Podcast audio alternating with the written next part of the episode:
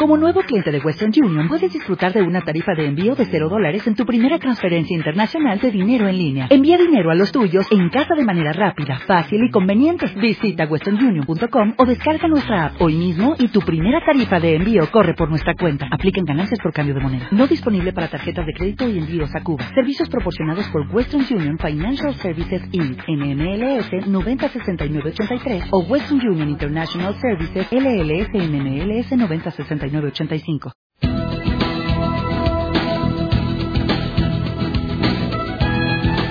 Criterios con Alejandro Bermúdez.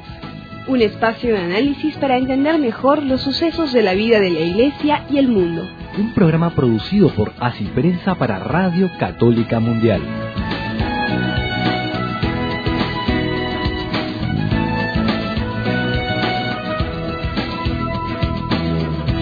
Amigos de EWTN Radio Católica Mundial, todos aquellos hermanos y hermanas que nos escuchan a través de sus estaciones favoritas de AM o FM, quienes nos siguen por la onda corta o a través de Internet en cualquier rincón del mundo donde se habla el español, a todos una bienvenida muy cordial a esta nueva edición de su programa Criterios.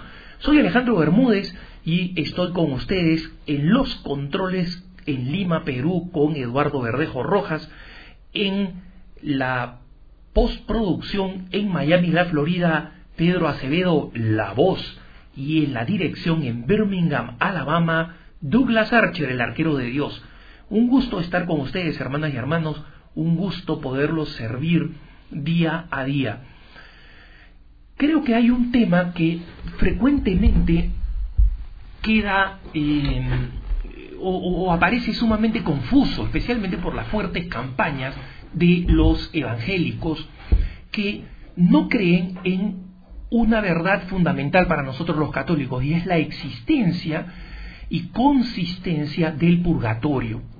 El purgatorio es un lugar precisamente donde purgamos, purificamos nuestras culpas, nuestros pecados, nuestros defectos.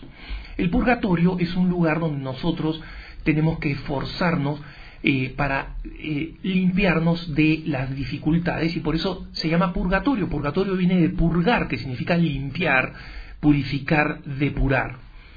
La doctrina del purgatorio es una doctrina rechazada por los evangélicos, en primer lugar porque ellos no encuentran, a pesar que existe, una referencia explícita en los evangelios, no encuentran una referencia eh, explícita en el, donde se diga purgatorio con su nombre, etc. Algunos evangélicos incluso dicen que el purgatorio es una doctrina que fue inventada por Dante Alighieri, el famoso autor de la Divina Comedia, y que recién, hacia el siglo XV-XVI, esta doctrina del purgatorio aparece, ¿no? Lo que en realidad es absolutamente falso, ¿no? La doctrina del purgatorio es una doctrina que está desde los orígenes de la fe y que se ve precisamente en la práctica de eh, la oración por los difuntos. ¿Qué sentido tiene orar por los difuntos? Que obviamente es una práctica que los evangélicos no tienen, ¿no? Si es que solamente existiera el cielo, si ya está el cielo, ya no tenemos por qué rezar, más bien tendríamos que pedirle oraciones a ellos. Y si está en el infierno, en el infierno nosotros sabemos que no hay salida, no, no hay, eh, no, no, hay vuelta atrás del infierno, y en consecuencia en el infierno eh, tampoco tiene razón orar, porque la persona estará allí para siempre condenada. Entonces, resulta muy importante comprender que nosotros los católicos creemos que las Sagradas Escrituras proporcionan un fundamento para todas nuestras doctrinas, y se puede ver clarísimamente en el catecismo de la Iglesia Universal, por ejemplo, cómo absolutamente cada una de las enseñanzas de la Iglesia Católica están eh, graficadas perfectamente en sus referencias bíblicas. Entonces, me parece muy importante comprender que la doctrina católica, en cambio, ha enseñado que el purgatorio y que otras verdades son lugares que la Iglesia ha reflexionado siempre y ha sacado conclusión, una conclusión lógica de las enseñanzas de Jesús.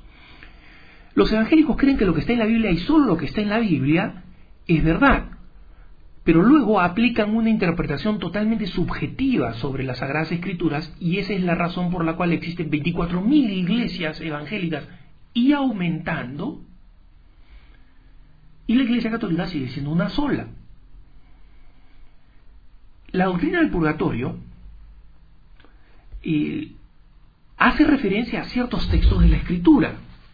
Por ejemplo, en San Pablo, si nosotros vemos 1 Corintios 3:15, vamos a ver que San Pablo hace referencia a un fuego eh, purificador. ¿no? El, el mismo Mateo 12:31, por ejemplo, habla de que los pecados van a ser perdonados, ¿no? y que pueden ser purificados salvo una blasfemia contra el Espíritu Santo, ¿no? Entonces, de esa frase eh, se entiende que algunas faltas pueden ser perdonadas en este tiempo, pero otras no, otras en el futuro, ¿no? Y en la, en la el segundo libro de los Macabeos en el, en el Antiguo Testamento, se nos cuenta que Judas Macabeo, ese gran héroe eh, fiel a, a, Yahvé, fiel a Dios, fiel al Señor, eh, mandó a hacer sacrificio expiatorio en favor de los muertos para que quedaran liberados del pecado. O sea, si los muertos ya están condenados para siempre, ¿cómo podemos hacer eso? ¿no? En el mismo libro de Job nosotros vemos que Job, eh, los hijos de Job fueron purificados después de haber muerto por el sacrificio de su padre. O sea, Job de alguna manera purifica a esto. ¿no? Y nosotros que eh, San Juan Crisóstomo, uno de los primeros eh, uno de los primerísimos padres de la iglesia, entonces nosotros estamos acá hablando del siglo IV, dice, no dudemos pues en socorrer a los que han partido y en ofrecer nuestras plegarias por ellos. Él, esto escribe San Juan Crisóstomo cuando escribía una homilía sobre 1 Corintios 41. ¿no? Entonces, me parece importante comprender que la doctrina católica del purgatorio, primero, tiene sustento bíblico. Segundo, otra cosa muy importante es que la doctrina del purgatorio tiene eh, además un importante sustento lógico y en la encíclica Espe Salvi, Salvados por la Esperanza, el Papa Benedicto XVI tiene un desarrollo muy hermoso sobre por qué el purgatorio es una doctrina legítima, algo que ya Juan Pablo II había dicho anteriormente. No. El, el Papa Juan Pablo II, en una catequesis de 1999, decía, el, a partir de la opción definitiva por Dios o contra Dios, el hombre se encuentra ante una alternativa. O vive con el Señor en la bienaventuranza eterna, o permanece por siempre alejado de su presencia. Ese es el infierno. ¿no? Él dice, el, el Papa señala, pero muchos se encuentran en la condición de estar abiertos a Dios, pero de un modo imperfecto. Y entonces el camino hacia la bienaventuranza plena, es decir, el pleno gozo, requiere una, una purificación que la fe de la Iglesia asume en la doctrina del purgatorio. ¿no? El, el Papa Juan Pablo II ahí cita numerosas citas bíblicas, ¿no? De el Levítico, de unos reyes, del Deuteronomio, que hablan de la necesidad de ofrecer por los muertos. ¿Para qué se ofrece por los muertos? Obviamente, si es que nosotros aceptamos la doctrina de que los muertos no son, pues, eh, eh, ya pasibles de, purificarse. Obviamente, de esta manera el Papa argumentaba la lógica del purgatorio, ¿no? Y luego explica cómo también eso lo encontramos nosotros en el Nuevo Testamento. Y allí el Papa explicaba la lógica de, del, purgatorio. Decía, en el, el Nuevo Testamento presenta a Cristo como el gran intercesor, que actúa como sumo sacerdote, como nos dice eh, la carta de los hebreos, ¿no?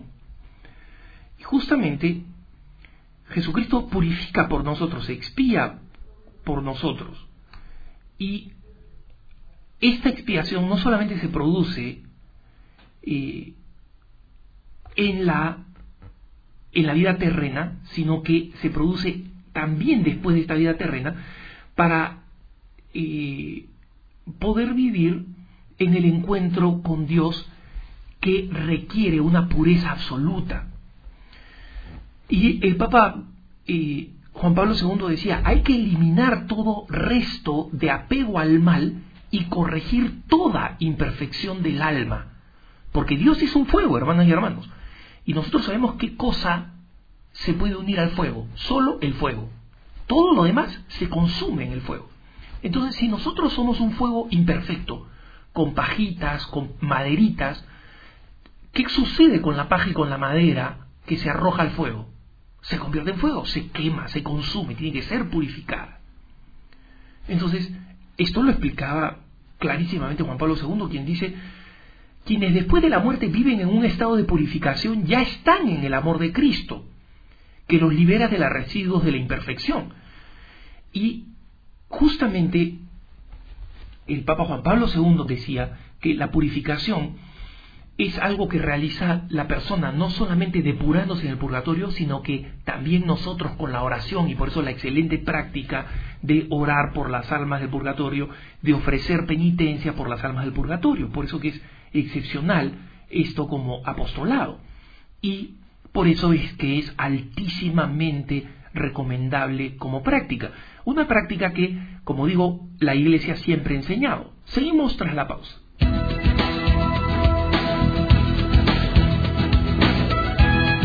Enseguida regresamos en Criterios con Alejandro Bermúdez.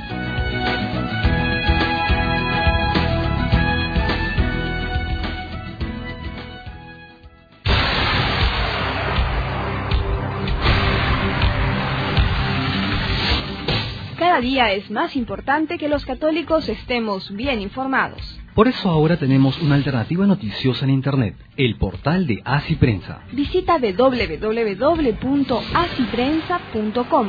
Aquí encontrarás todo lo que necesitas saber sobre la vida de la Iglesia. Además de noticias en www.asiprensa.com, tendrás abundante material católico para tu trabajo pastoral, tu vida espiritual y tu formación en la fe. Recuerda que Así Prensa se escribe A-C-I Prensa. Te esperamos en la web.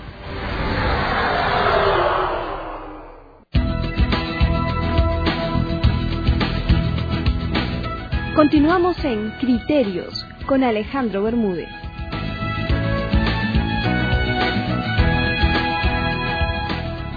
Efectivamente, hermanas y hermanos, cuando llegamos al tema, este, este, tema del purgatorio, nosotros nos encontramos, como digo, que la Iglesia lo ha enseñado, el catecismo lo explica, el catecismo fundamenta la base bíblica. Juan Pablo II le dedicó algunas catequesis al tema del purgatorio. El Papa Benedicto XVI le dedicó una parte importante de la última parte de la Espe Salvi para hablar cómo la existencia de la doctrina del purgatorio es una fuente de esperanza. ¿Por qué?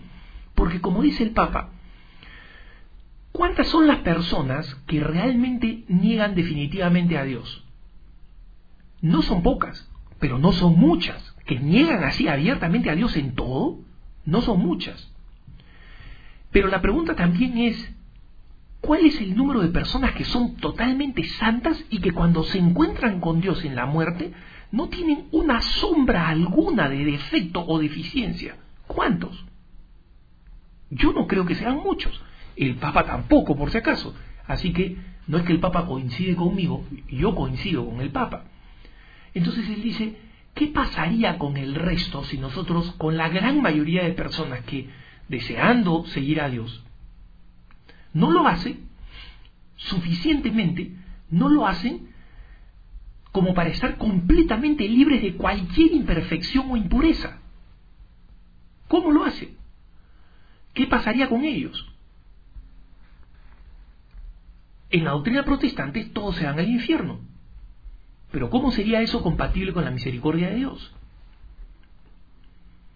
Justamente la doctrina del purgatorio es absolutamente lógica. No solamente tiene fundamento, fundamento bíblico, sino que es absolutamente lógica. Es lógica de un Dios amoroso que diga, tú has querido venir a mí, te has esforzado decentemente, pero no eres perfecto. Y por una cuestión de naturalezas, a nadie puede mezclar el fuego con el agua, uno de los dos va a morir. Si el fuego es más intenso, va a evaporar el agua y la va a desaparecer. Si el agua es más intensa o en mayor cantidad, va a apagar el fuego. Entonces, lo mismo sucede con Dios que es perfecto y nuestras impurezas. Simplemente las naturalezas se rechazan. Pero si hay suficiente fuego, vamos a poder quemar las impurezas al unirnos con Dios para poder unirnos plenamente. Y entonces que la misericordia de Dios diga, la gran mayoría va a ser imperfecta. Pero si es que estas personas están luchando por ser perfectas, si hacen un esfuerzo genuino, si están en una proporción de mayor pureza que de impureza, entonces, ¿por qué no darles una alternativa? ¿Por qué no darles una oportunidad? Obviamente, esta oportunidad es la oportunidad de purificarse, ya con la esperanza, aunque sin la visión inmediata. Y es muy, eh, es muy importante entonces comprender que en nuestra vida cristiana nosotros contamos con esa ocasión que el Papa Benedicto XVI describe el, de la esperanza. Más recientemente, cuando el Papa Benedicto XVI estaba dando sus, sus catequesis sobre las santas mujeres que han tenido un papel ejemplar en la vida, el Papa nos habló de una Catalina, que no es ni Catalina de Siena ni Catalina de Bolonia, las más famosas, sino una santa llamada Catalina de Génova, que nació en 1447 y que tuvo una vida mística muy ejemplar, en la que no hizo pues milagros excepcionales, pero comenzó a tener una visión y un diálogo con Dios, eh, con Jesucristo extremadamente íntimo. ¿no? una de las cosas más destacadas de Catalina de Génova fue, como enseña el Papa Benedicto XVI, fue su doctrina sobre el purgatorio. Y está condensada en las dos últimas partes de un libro suyo, ¿no? el famoso tratado sobre el purgatorio y el, el diálogo entre el alma y el cuerpo, son dos textos suyos. ¿no? Catalina esta santa, Santa Catalina de Génova, nunca tuvo visiones sobre el purgatorio, como tuvieron, por ejemplo, los videntes de Fátima o como tuvo eh, el padre San Pío de Pietrelcina. No, no tuvo esas visiones, pero sí tuvo unas importantes reflexiones, eso es lo importante, unas importantes reflexiones, ¿no? En escritos que eran eh, muy inspirados para nuestra época y que, según el, el Papa, tienen algunas características muy importantes para comprender hoy en día el purgatorio. El primer aspecto, dice, el, eh, explicaba el Papa Benedicto XVI cuando nos daba a conocer la doctrina de esta, de esta santa, Santa Catalina de Génova, es que el, Santa Catalina dijo, en realidad el purgatorio no es tanto un espacio, el purgatorio no es un, un, lugar como un paisaje que está en algún lugar en las entrañas de la tierra. Es sobre todo un fuego interior. Este es el purgatorio, un fuego interior. Y Santa Catalina de Génova dice, es un camino de purificación del alma hacia la comunión plena con Dios. Y que partía de la propia experiencia de, Santa Catalina, que tuvo una, conversión muy fuerte, eh, donde con profundo dolor se arrepintió de eh, los pecados cometidos como contraste del infinito amor de Dios. ¿no? Y justamente dice, el amor es el fuego que purifica, no es la venganza, no es Dios que dice, primero te voy a pasar por una antorcha y te voy a quemar, no, es el amor. Y es justamente esa discordancia, a mí me faltaba amor y el amor de Dios me inunda, es un fuego, y eso es lo que me eh, consume. Y él justamente dice, los tormentos del purgatorio, que se narraban como algo que pasaba en el cuerpo, eh, exteriormente, como algo que era sobre todo un lugar, es, es cambiada por esta visión de Santa Catalina. ¿no?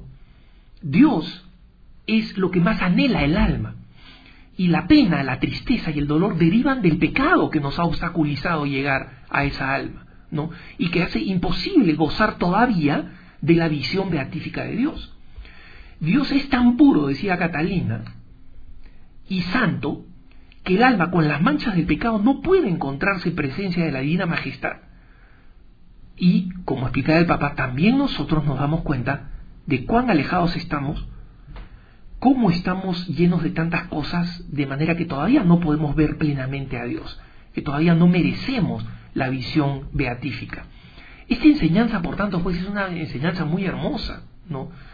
Y el alma justamente que es consciente de este inmenso amor, que cuando ya no está después de esta vida, ya no va a estar distraída por las cositas de esta vida que nos apasionan tanto y que son tan insignificantes, ya no va a estar ahí, ¿no? Entonces, el alma va a ser consciente de ese inmenso amor y de la perfecta justicia de Dios, y en consecuencia va a sufrir al darse cuenta que no ha respondido de modo correcto y perfecto a ese amor. Y por eso el amor a Dios se convierte en un fuego, en un fuego que purifica. Y el Papa, cuando explicó esta doctrina, la encontró profundamente coherente con su propia experiencia. Porque el Papa Benedicto XVI, cuando explicó esta enseñanza de Santa Catalina de Génova, la enseñó ya algunos años después de haber publicado la Espe Salvi, después de haber publicado Salvados por la Esperanza, donde él mismo había desarrollado esta idea de que el purgatorio es sobre todo una experiencia interior. Obviamente, como se trata de un lugar donde van a estar las almas, se trata de un lugar también, pero fundamentalmente es de una experiencia específica, una experiencia a la cual todos los católicos están eh, eh, llamados en esta tierra, convirtiéndonos, o si no lo hemos completado, si no hemos completado el curso de la conversión, en el mundo futuro donde vamos a encontrarnos con Dios cara a cara. Seguimos tras la pausa.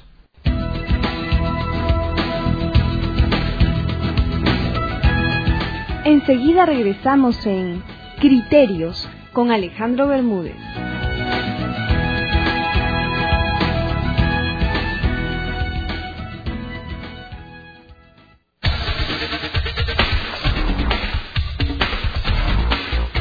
La Enciclopedia Católica ya está en Internet. Tenemos más de mil artículos sobre hechos, personajes, lugares y conceptos. Visítanos en www.enciclopediacatólica.com. Aquí podrás resolver tus dudas e intercambiar tus conocimientos. Tú también puedes colaborar con nosotros. Cada semana tenemos nuevos artículos y más personas se unen a este gran proyecto. Te esperamos en www.enciclopediacatólica.com.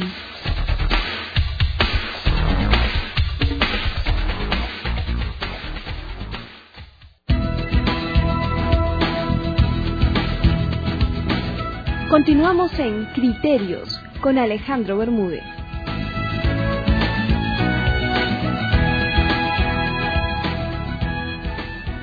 La doctrina del purgatorio, pues hermanas y hermanos, no solamente es cierta, no solamente tiene sustento bíblico, sino que además es una doctrina bella. El purgatorio, decía Michael Schmaus, el gran eh, profesor dogmático, que fue profesor además del de el joven teólogo Ratzinger, decía que en el purgatorio, precisamente por el abismo que hay entre el amor de Dios y nuestras limitaciones humanas, el dolor más leve del purgatorio va a ser más elevado que el dolor más intenso en esta tierra. Es decir, el dolor más intenso que un ser humano se puede imaginar, hombre o mujer, va a ser más leve que el dolor más leve del purgatorio, porque ese va a ser un dolor de lo más profundo del alma. Así que el purgatorio no es un lugar al cual el católico debe aspirar, el católico debe aspirar al cielo, pero es importante saber que ese amor que justamente nos convence que debemos seguir al Señor hasta el extremo, es el mismo amor que hace lógica, que hace evidente, que hace absolutamente aceptable desde los primeros orígenes de la Iglesia la doctrina del purgatorio como una doctrina cierta, como una doctrina en la que los cristianos siempre han creído y como una doctrina que fue caprichosamente rechazada por Lutero recién en el siglo XVI. Seguimos tras el corte final.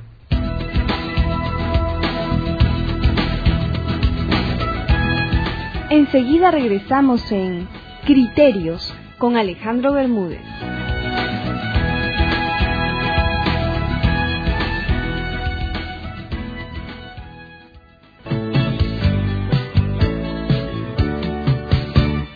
Católico y soltero, Solteros del Ave María es para ti, un servicio que te ayudará a encontrar al hombre o a la mujer de tu vida y que promueve la formación cristiana de aquellos llamados a la vocación del matrimonio.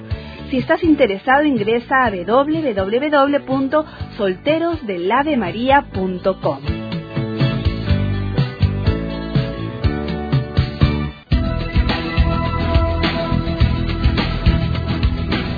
Continuamos en Criterios con Alejandro Bermúdez.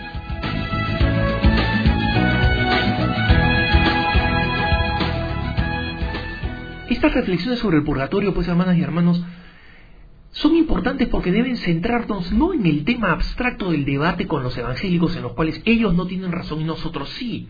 El, purgatorio existe y por eso oramos por nuestros difuntos queridos, para que estando en el purgatorio puedan salir de él con nuestras oraciones, con nuestros ofrecimientos, con nuestras misas, con nuestros sacrificios, sobre todo con el don enorme de ganar indulgencias. Es a través de eso que nosotros desarrollamos esta realidad. Y por eso es sumamente importante que nosotros comprendamos que en la vida cristiana solamente la aceptación del amor de Dios plenamente nos va a revelar el destino que tenemos y nos va a revelar que también dentro de su infinita misericordia el Señor tiene un lugar para una purificación definitiva. Hasta la próxima con criterios.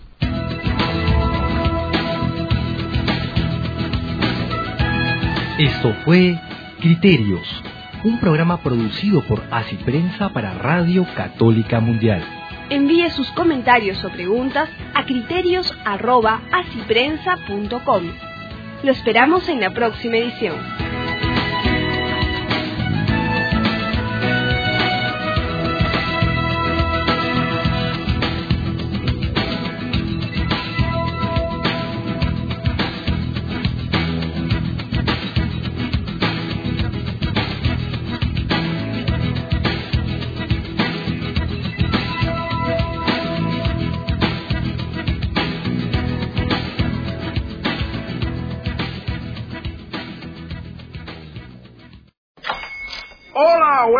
Mi pana. Buenos días, bienvenido a Sherwin Williams. ¡Ey! ¿Qué onda, compadre? ¿Qué onda? Ya tengo lista la pintura que ordenaste en el ProPlus app. Con más de 6.000 representantes en nuestras tiendas listos para atenderte en tu idioma y beneficios para contratistas que encontrarás en aliadopro.com. En Sherwin Williams somos el aliado del PRO.